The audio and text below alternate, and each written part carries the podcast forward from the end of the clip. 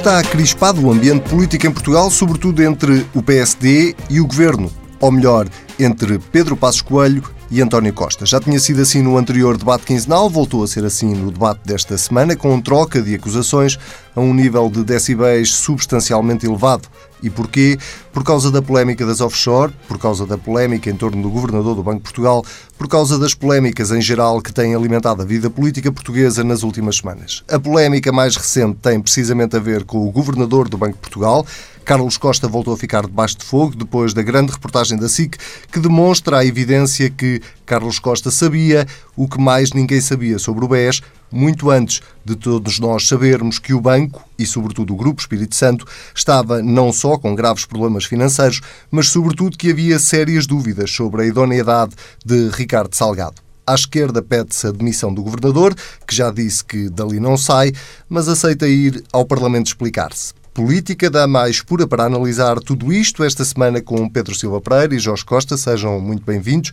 Vou começar precisamente com Pedro Silva Pereira para lhe perguntar eh, se concorda com aqueles que pedem a demissão do Governador do Banco de Portugal. Eu creio que neste momento o que faz sentido é que o Governador do Banco de Portugal preste uh, esclarecimentos e responda às questões dos deputados no Parlamento, como aliás ele próprio manifestou o desejo de fazer.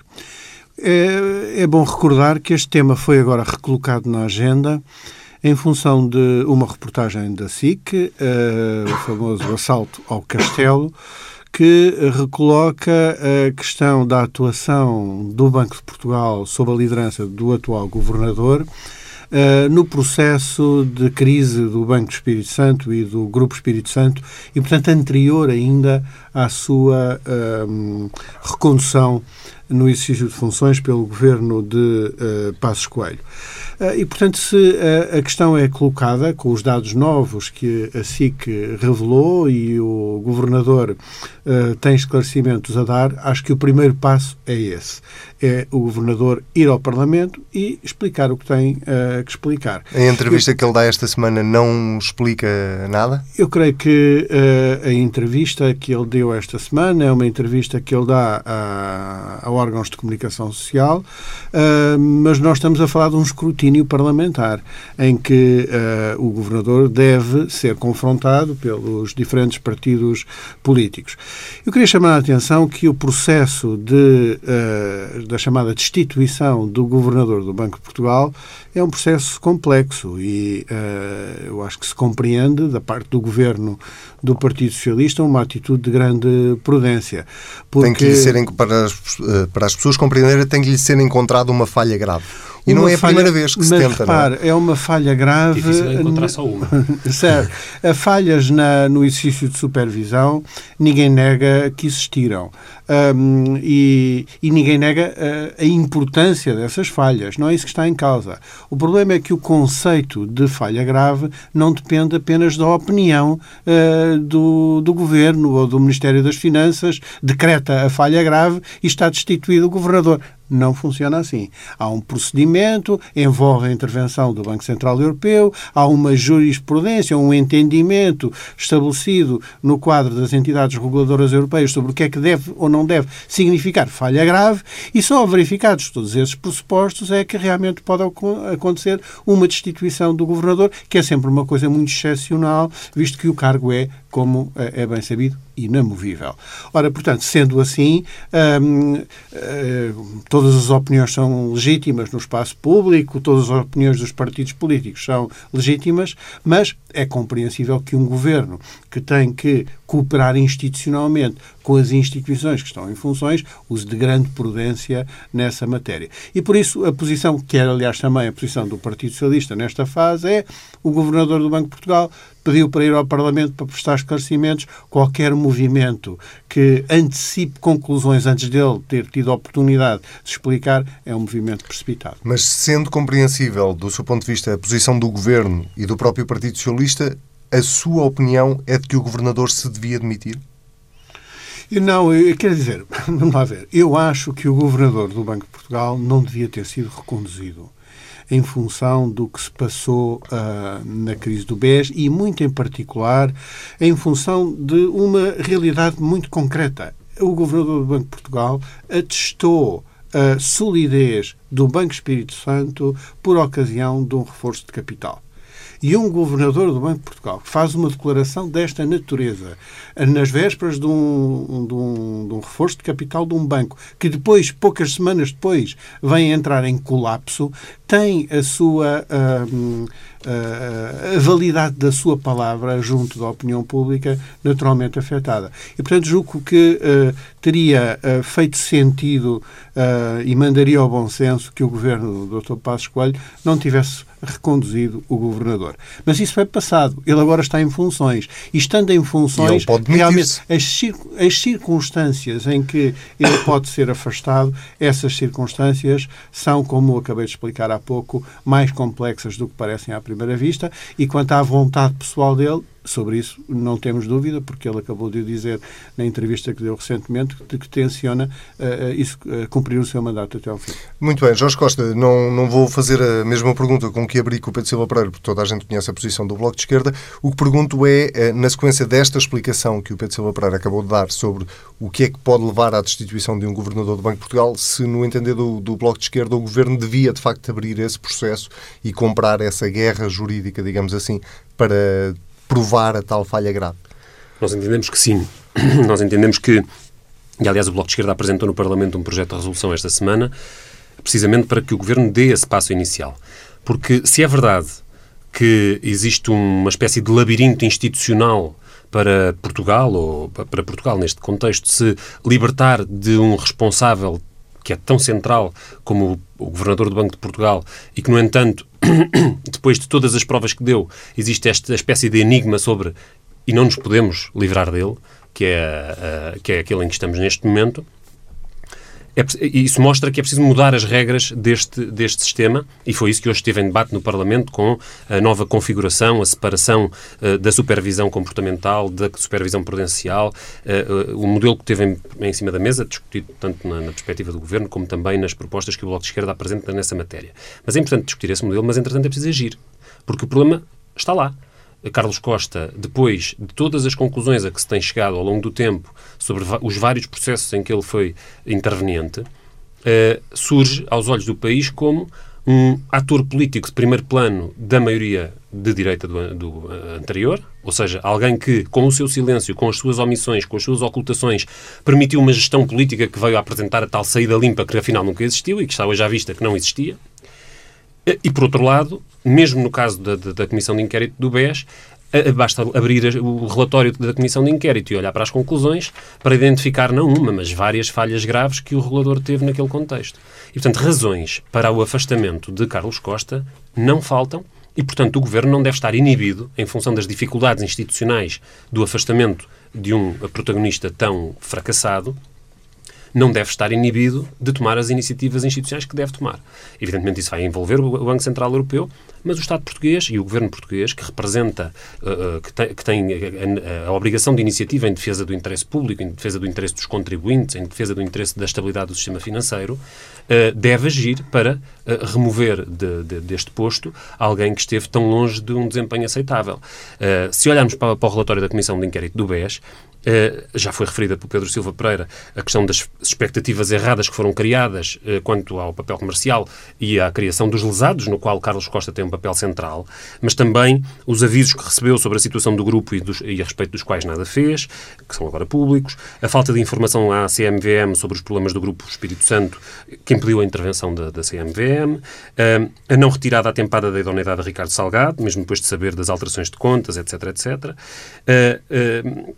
ter permitido a violação das, das suas próprias determinações uh, ao longo do tempo, uh, ter aceitado a, garantia da seguradora tranquilidade sem dar cavaco à regulação do setor dos seguros, ehm, ter realizado uh, uma auditoria interna na sequência do caso BES e ter-se recusado a divulgar à Assembleia da República os resultados dessa auditoria. Ou seja, nós temos aqui uma gestão totalmente opaca, totalmente comprometida, totalmente retardatária, totalmente comprometida com uh, uh, as escolhas que estiveram na origem de uma catástrofe tão das dimensões que teve uh, o colapso do Banco Espírito Santo, justificação... já para não falar do Banif e de outros, dos outros casos.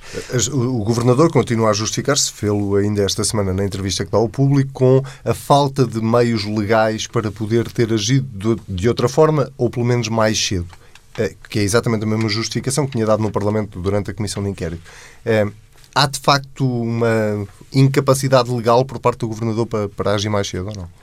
Eu penso que uh, uh, as reportagens que a SIC fez desse ponto de vista são muito eloquentes. Quer dizer, a obrigação de agir por parte atempadamente uh, nomeadamente no que dizia respeito à questão da idoneidade de Ricardo Salgado, está à vista, está esclarecida, está totalmente clara que a intervenção do, do, do, do Governador do Banco Central poderia e teria que ter sido muito mais uh, precoce uh, e, e estão muito pouco claras as razões porque não foi.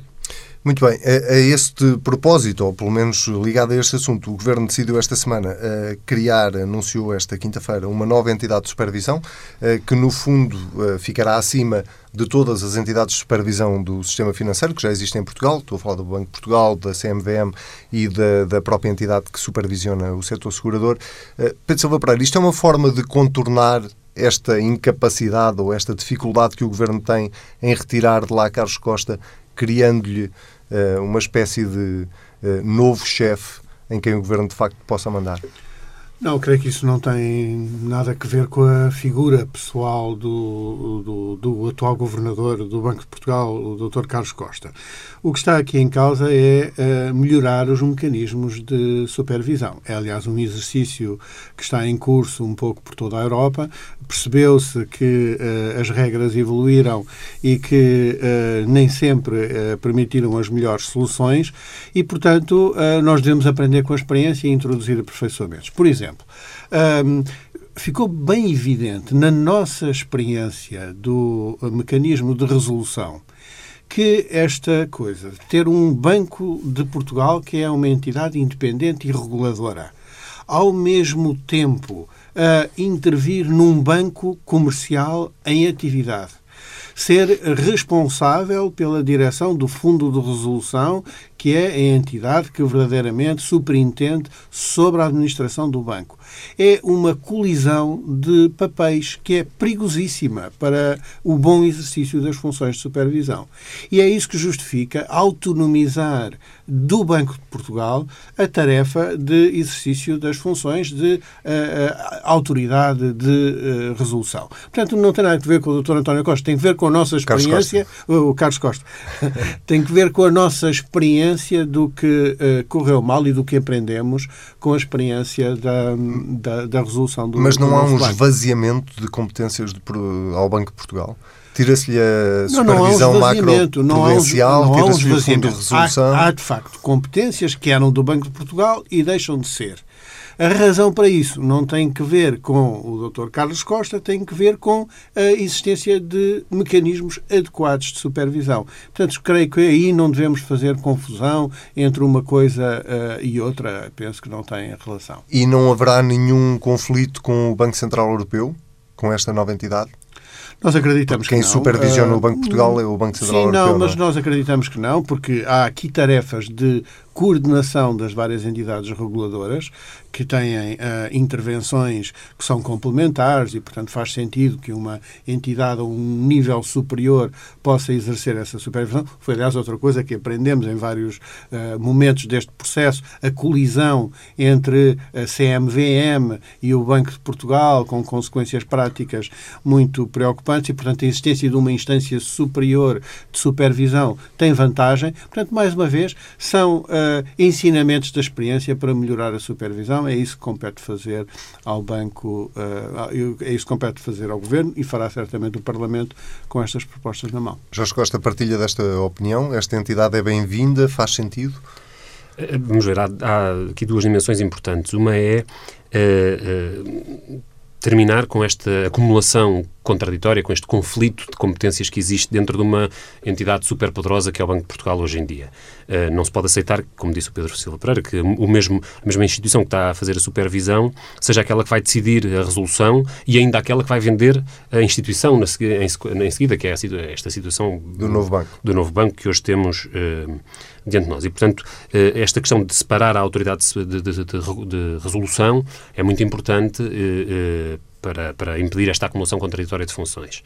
A outra coisa que também, é, que também resulta da, da, da, experiência recente é que, é que não faz sentido ter, uh, supervisão, ter uh, regulações estanques em, nos vários setores. E, portanto, seguros, uh, produtos financeiros, ações, bens, mobili valores mobiliários, que é aquilo que está sob a tutela da regulação da, da CMVM, e a questão dos seguros, que está sobre a questão bancária e a questão dos seguros, são três níveis de atividade financeira e de atividade económica que um, que se cruzam permanentemente.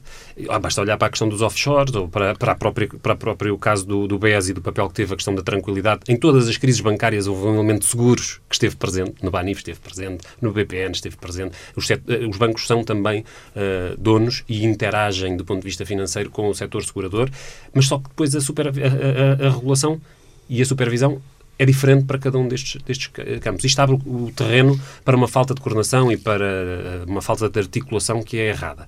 E, portanto, a ideia que, que, que o Bloco de Esquerda tem é de, é, é de que é interessante esta uh, supervisão global uh, que, que comporta a dimensão comportamental e a, e a, dimensão prudencial, mas que seja capaz de incorporar as valências, seja da CMVM, seja do, do, do, do Instituto de Seguros, seja do, Banco de Portugal enquanto entidade de supervisão sobre o sistema bancário, uh, para precisamente integrar e, e, permitir a circulação dos dados de, eh, de, supervis entre supervisores que permita detectar os problemas quando eles começam uh, uh, e impedir os truques que, que, a que assistimos da parte do sistema financeiro privado ao longo dos últimos anos, que, sendo grupos financeiros que estão presentes nestas várias dimensões, conseguem ludibriar de forma muito permanente todas as entidades de regulação e supervisão e isso, e portanto, reforçar desse ponto de vista a capacidade de supervisão é muito importante. Quase criar um sistema redundante Exato. que possa controlar. Um, um, um, sistema que seja transversal e que possa integrar, e, e, e, integrar estes, estes vários, estas várias dimensões da supervisão.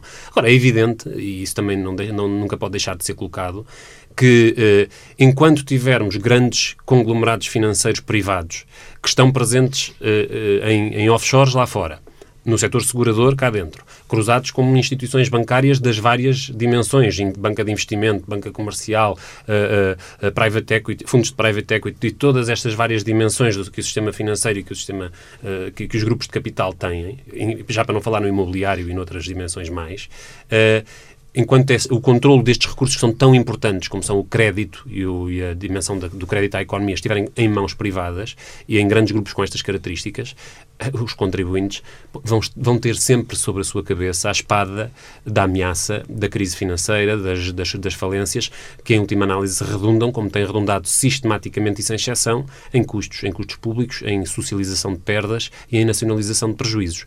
Eh, portanto, a nossa posição é, é de que, além deste reforço de supervisão, que é interessante e deve ser ponderado e avançar, tem que, ser, tem que haver uma grande reflexão sobre a natureza do sistema financeiro como serviço público bancário e como, a, como recurso da economia, ao serviço da economia, ao serviço do investimento, ao serviço da, da, da, das famílias eh, e não como uma espécie de eh, panóptico sobre eh, o dinheiro, sobre todas as formas da circulação do dinheiro, que, em última análise, tornam impossível uma regulação eficaz. Deixem-me só aproveitar esta oportunidade, até porque já falámos aqui do novo banco, para ter só a vossa opinião também sobre isso, porque estamos a chegar aqui a uma fase quase final do, do processo. O Governador eh, dizia nesta entrevista ao público esta semana que, ou dava a entender que a Lone Star seria uh, uma ótima, um ótimo comprador, digamos assim, para o novo banco.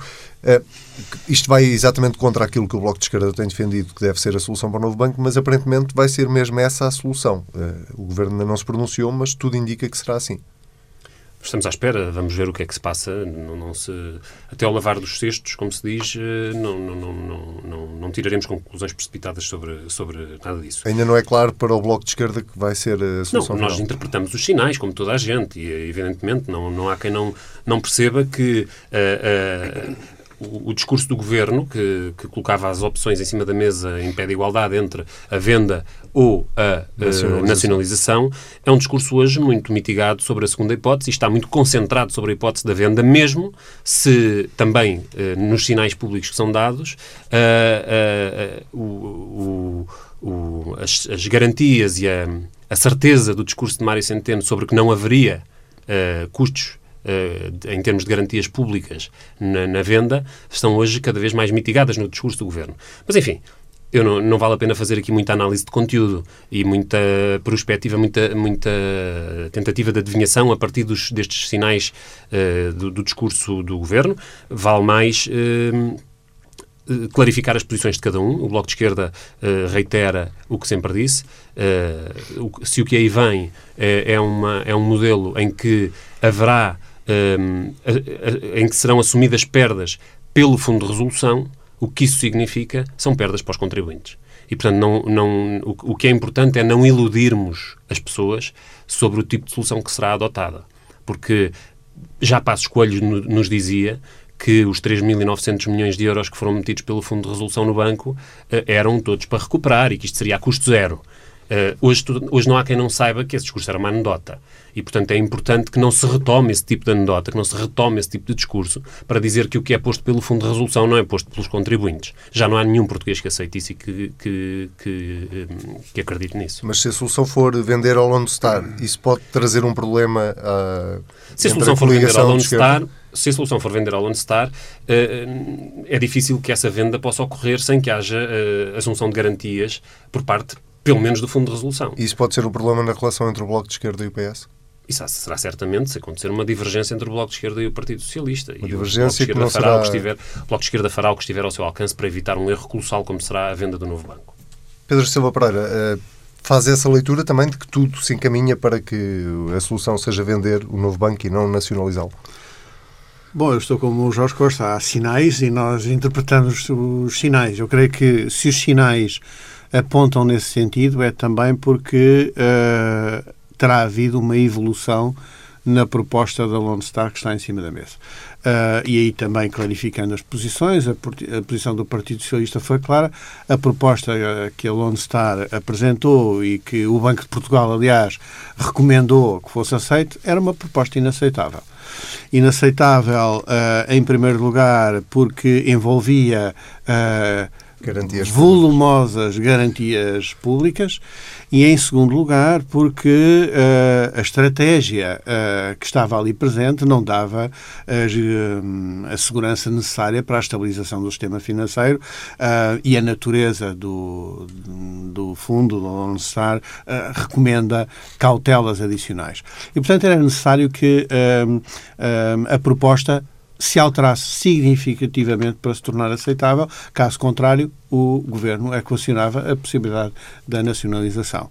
Uh, acho que agora o que faz sentido é nós esperarmos para ver como é que o processo se conclui, para podermos conhecer os detalhes finais da proposta, para podermos avaliar. Uh, vamos ver como é que as coisas terminam. Muito bem, vamos então a outro tema que anunciámos logo no início deste programa, tem a ver com a crispação política, sobretudo entre PSD uh, ah, e governo, entre Pedro Passos Coelho e António Costa. É o segundo debate quinzenal em que o tom sobe e de que maneira. vou começar com o Pedro Silva Pereira, neste caso, para lhe perguntar o que é que se está a passar. Uh, uh, há motivo para, para esta crispação toda e para esta troca de galhardetes, se é que me permitem a expressão? Eu creio que esta crispação é muito artificial e é criada pelo Dr. Passos Coelho muito em resultado do facto de estar de cabeça perdida. Para quem tenha assistido ao debate, percebe bem onde é que tudo começou. Uh, o debate estava a correr muito mal ao Dr. Passos Coelho, porque estava a ser confrontado com os bons resultados do governo no plano económico. O mesmo é dizer, estava a ser confrontado com o fantasma do diabo. E o diabo foi o erro colossal do Dr. Passos Coelho desde que assumiu a liderança da oposição. A adivinhação de que viria um desastre. No momento em que a economia cresce 2%, em que o desemprego cai para 10,2%, em que temos resultados vários, nas várias frentes económicas e também orçamentais, com o déficit mais baixo da história da democracia portuguesa, quando isso se uh, coloca com evidência para toda a gente, incluindo até uh, uma melhoria das uh, expectativas dos consumidores uh, que têm agora os resultados mais positivos dos últimos 17 anos na economia portuguesa. É evidente que uh, o Dr. Passos Coelho se sentiu profundamente incomodado e, de facto, denunciado no seu falhanço político fundamental. E enervou-se e perdeu a cabeça. E realmente foi isso que aconteceu ali naquele debate. Recorreu, um, aliás, de uma forma até um pouco confusa, a uma argumentação muito agressiva contra o governo e teve a resposta que se impunha, uh, denunciando a desfaçatez desse comportamento de quem realmente tinha, ainda na semana anterior, como aqui bem recordou, uh, acusado o Primeiro-Ministro de um comportamento reles, uh, ordinário, uh, enfim, outros mimos do Vil. Vil, vil, isso é. Isso é. Isso vil, Isso Ora bem, uh, portanto, uh, eu penso que isso é muito uh, evidente. A causa verdadeiramente é essa. O, o, o Dr. Passos Coelho está de cabeça perdida porque não se conforma com os bons resultados do governo. Pretende também, devo dizer, ensaiar uma espécie de manobra de diversão. Não apenas em relação aos resultados políticos propriamente ditos, mas também quanto às suas fragilidades, às suas próprias dificuldades. Nós estamos a pouco mais de seis meses das eleições autárquicas. E ele não tem um candidato para a Câmara Municipal da capital. E, portanto, ele está exposto a, a, às observações dos críticos internos. E então imagina que uma certa agressividade verbal lhe vai bem ao parecer e cala esses críticos internos. Porventura, até desse ponto de vista, terá algum resultado. Não creio é que, do ponto de vista da, da, da opinião pública, isso uh, lhe traga grande vantagem, essa prova de vida na liderança da oposição, penso que não é modo de fazer as coisas. E creio que uh, isto choca a ideia de que há troca de insultos não me parece que corresponda verdadeiramente à realidade do debate. Eh, pelo contrário, o que eu vi foi uma eh, enorme agressividade da parte do Dr. Passos Coelho e do seu líder parlamentar, Dr. Montenegro, ehm, e eh, uma resposta, certamente do calor do debate, mas contida em termos de boa educação, por parte do Primeiro-Ministro. Não vi do seu lado nenhuma espécie de insulto. Aparentemente, o que terá levado àquela reação de Pedro Passos Coelho foi a insinuação do, de António Costa e do Governo de que, no caso dos, das offshore, havia ali uma responsabilidade uh, por parte do, do, anterior Governo. Mas é exatamente por isso que eu falo de uma manobra de é? diversão. É? Eu, é, é exatamente por isso que eu falo de uma manobra de diversão. O Dr. Passos Coelho tinha esta dificuldade no debate. Era o debate que acontecia uns dias depois de ele ter tirado o tapete ao secretário de Estado dos Assuntos Fiscais do seu governo, Dr. Paulo Núncio, por ele ter assumido as responsabilidades políticas eh, por causa da questão da publicação das estatísticas das transferências para offshores. Portanto, a responsabilidade política do governo PSD-CDS é incontornável, é um dado de facto. Como é que se ganha um debate nessas circunstâncias?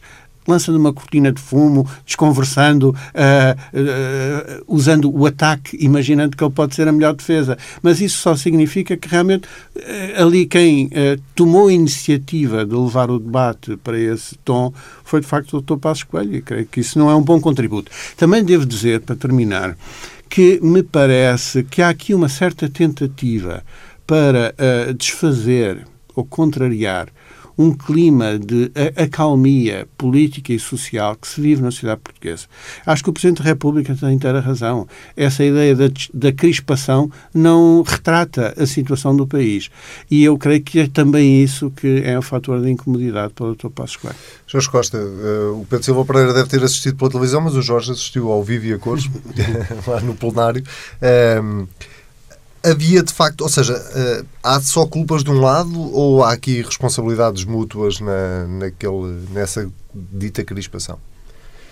Eu penso que o Pedro Silva Pereira, sem ter estado no hemiciclo, acabou por descrever eh, razoavelmente bem o que ali se passou. Quer dizer, uh, o, o, o, Pedro Passos Coelho entra na, na, no debate de uma forma completamente assintosa e completamente perdida. Quer dizer, houve dois momentos especialmente infelizes foi esse em que eh, Pedro Passos Coelho diz a frase eh, não há responsabilidade política sobre a questão das listas de, de transferências para offshores, não há nenhuma responsabilidade política no governo anterior, quer dizer, o secretário de Estado tinha acabado dias antes de assumir e, e, e se isso não é uma responsabilidade do governo, não sabemos o que seja.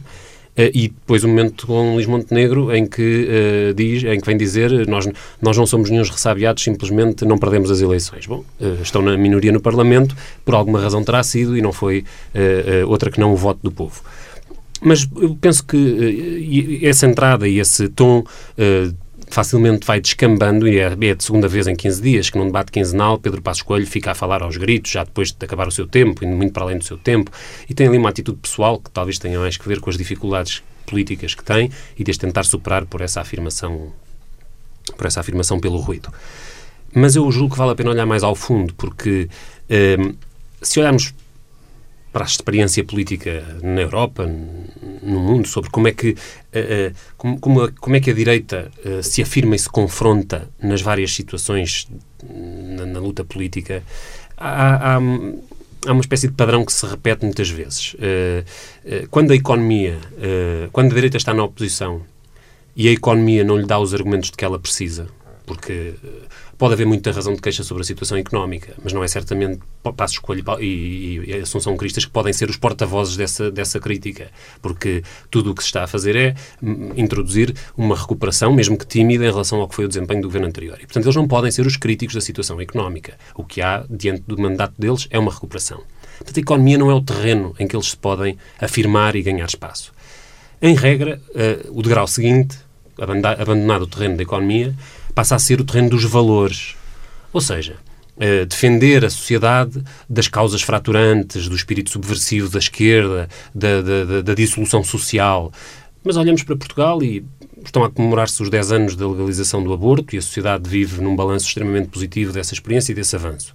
Olhamos para as questões dos direitos de, dos homossexuais e das lésbicas, da integração dessas pessoas, e estão a dar-se passos, inclusive na Assembleia da República, com transformações legislativas, etc., que estão a ser pacificamente assumidas e, e, e divulgadas, debatidas na sociedade sem nenhuma dificuldade, e, portanto, estão a fazer-se avanços desse ponto de vista e desde o início desta, desta, desta legislatura que isso acontece.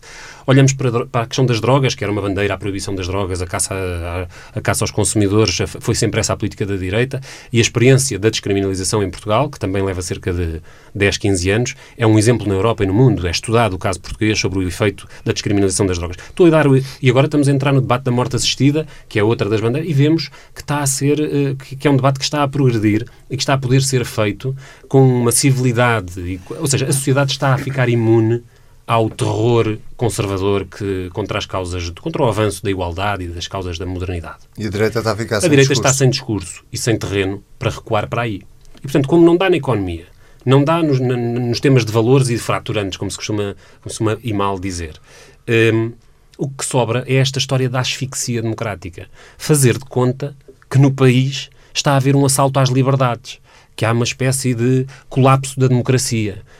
Ora, o país não está a ver isso a acontecer. Todos os exemplos que são dados são patéticos, são ridículos. Amanhã vamos ter mais um episódio na Assembleia da República por causa de uma coisa que se passou em uma associação de estudantes, de uma conferência que foi cancelada pelo diretor da escola e depois, enfim, uma série de números deste género, como se o país estivesse a, a cair na censura e na perseguição política.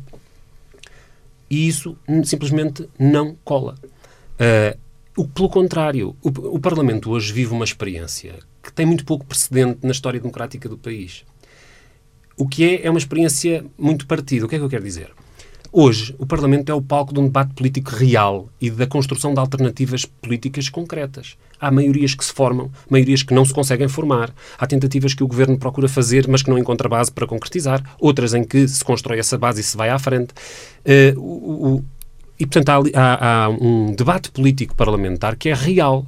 E, portanto, articulações políticas que se fazem uh, e que são transparentes, feitas diante da sociedade e que a sociedade pode avaliar politicamente com quem é que concordou, quem é que esteve bem naquela questão, quem é que defendeu o ponto de vista correto. Isso é uma grande valorização do Parlamento, que deixou de ser uma, uma mera câmara de eco de uma maioria absoluta. Só perguntar isto, tendo em conta que as oposições também são muito importantes numa democracia. Esse é o problema, era a segunda parte do que eu ia dizer. É que a direita pôs-se de fora dessa experiência, não está a viver essa experiência. A direita não faz parte desse debate. A direita está em boicote, amoou fechou a loja. E a partir daí é, é, o Parlamento não deixa de funcionar, o Parlamento não deixa de fazer esse debate. As forças políticas da, da esquerda, o, o Partido Comunista, o Bloco de Esquerda, o, partido do governo, que é o Partido Socialista, estão a fazer esse trabalho de debate, de articulação. Fazem-no no Parlamento. Os outros partidos não estão excluídos, mas excluíram-se. e preferem fazer este tipo de discurso. E acha que só é possível voltar a ter uma oposição diferente com outros protagonistas? Eu penso que. Uh, Ou seja, é uma questão de protagonistas. O problema é só este: é que um ano e meio depois, o discurso do PSD e do CDS é nós ganhamos as eleições. Pedro Silva Pereira, a mesma pergunta. Só mudando os protagonistas é que se muda Bom, eu creio que o, o PST, particularmente, tem esse problema com a sua liderança, porque, eh, enfim, o CDS seguiu uma estratégia diferente, mudou de liderança, o PSD quis insistir na mesma solução e isso acarreta um preço, uma dificuldade, uh, que é dupla. Primeiro, uh, a direita só chegará ao poder, uh, acreditamos nós, se tornar a ter maioria absoluta. Portanto, não lhe chega a ter um, um um resultado razoável. Precisa de ganhar com a maioria absoluta. E, portanto, a questão que se lhes coloca, imagino eu, deveria ser a de saber como é que uh, convencem os portugueses que estão em condições de corporizar uma alternativa e tornar a merecer a confiança. Acho difícil de o fazer com uma liderança gasta, com aquilo que o Dr. Balsemão dizia, um cavalo cansado. Uh, depois uh, temos o problema da, da da história governativa do PSD, em que uh, estamos sempre a tropeçar no debate político. Nós falamos de política de rendimentos do atual governo, de uh, valorização dos rendimentos das famílias. É inevitável confrontar com aquilo que foi a experiência do Dr. Passos Coelho à frente do governo e as suas políticas de austeridade. Falamos de que o governo consegue resolver o problema das sanções e uh, caminha para tirar Portugal do procedimento de déficit excessivo. Não podemos deixar de recordar que estamos nessa situação uh, porque foi assim que foi deixado pelo governo do Dr. Passos Coelho. E depois isso vale para tudo. Discutimos os problemas do sistema financeiro que o Governo está a tentar resolver. Não podemos deixar de recordar que a, a situação que foi deixada na Caixa de Depósitos, no Banif, no próprio Novo Banco, por aí fora. Uh, finalmente, offshores. Vem o tema dos offshores. Não podemos deixar de recordar as responsabilidades do governo anterior na questão do, da ocultação das estatísticas. Portanto, estamos sempre a tropeçar nessa experiência governativa e nos seus maus resultados. E, portanto, eh, eu posso adivinhar que a irritação uh, tem razão para continuar. Uh, agora, creio que isso não contribui para a tal qualificação da democracia que desejamos e que realmente está a acontecer no Parlamento, mas que deixa o PSD muito à margem. Muito bem. Pedro Silva Pereira, Jorge Costa, muito obrigado. Voltamos a ver-nos em breve. O Política Pura desta semana fica por aqui. Já sabe, pode ouvir as vezes quiser em tsf.pt, comentar com o hashtag TSF Política Pura. Até para a semana.